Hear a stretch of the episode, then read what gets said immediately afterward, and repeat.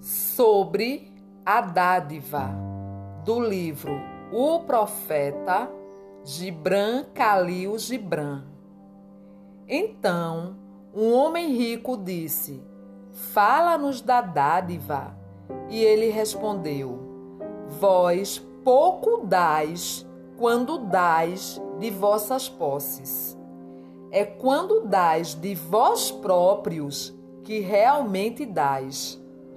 Pois, o que são vossas posses, senão coisas que guardais por medo de precisardes delas amanhã? E amanhã, que trará o amanhã ao cão ultra prudente que enterra ossos na areia movediça enquanto segue os peregrinos para a Cidade Santa. E o que é o medo da necessidade, senão a própria necessidade? Não é vosso medo da sede, quando vosso poço está cheio, a sede insaciável? Há os que dão pouco do muito que possuem e fazem-no para serem elogiados, e seu desejo secreto desvaloriza suas dádivas. E aos que pouco têm e dão-no inteiramente. Esses confiam na vida e na generosidade da vida, e seus cofres nunca se esvaziam. E há os que dão com alegria, e essa alegria é sua recompensa. E há os que dão com pena, e essa pena é seu batismo. E há os que dão sem sentir pena, nem buscar alegria, e sem pensar na virtude. Dão como no vale, o mirto espalha sua fragrância no espaço. Pelas mãos de tais pessoa, Deus fala, e através de seus olhos, ele sorri para o mundo. É belo dar quando solicitado. É mais belo, porém, dar sem ser solicitado, por haver apenas compreendido.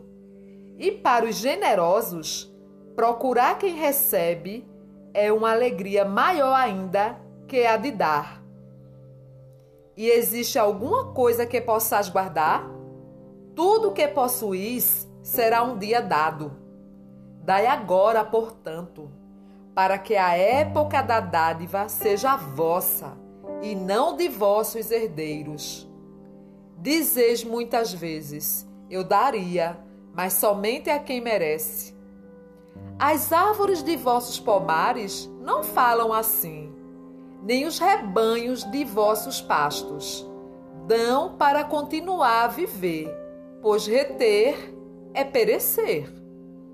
Certamente, quem é digno de receber seus dias e suas noites é digno de receber de vós tudo o mais. E quem mereceu beber do oceano da vida, merece encher sua taça em vosso pequeno córrego. E que mérito maior haverá do que aquele que reside na coragem e na confiança, mais ainda na caridade de receber?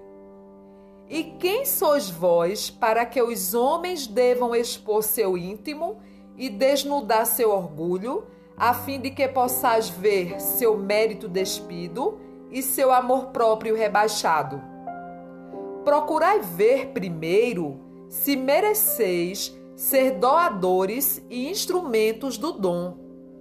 Pois, na verdade, é a vida que dá a vida, enquanto vós que vos julgais doadores, sois simples testemunhas. E vós que recebeis, e vós todos que recebeis, não assumais nenhum encargo de gratidão, a fim de não podes um jugo sobre vós e vossos benfeitores. Antes, erguei-vos junto com eles sobre asas feitas de suas dádivas.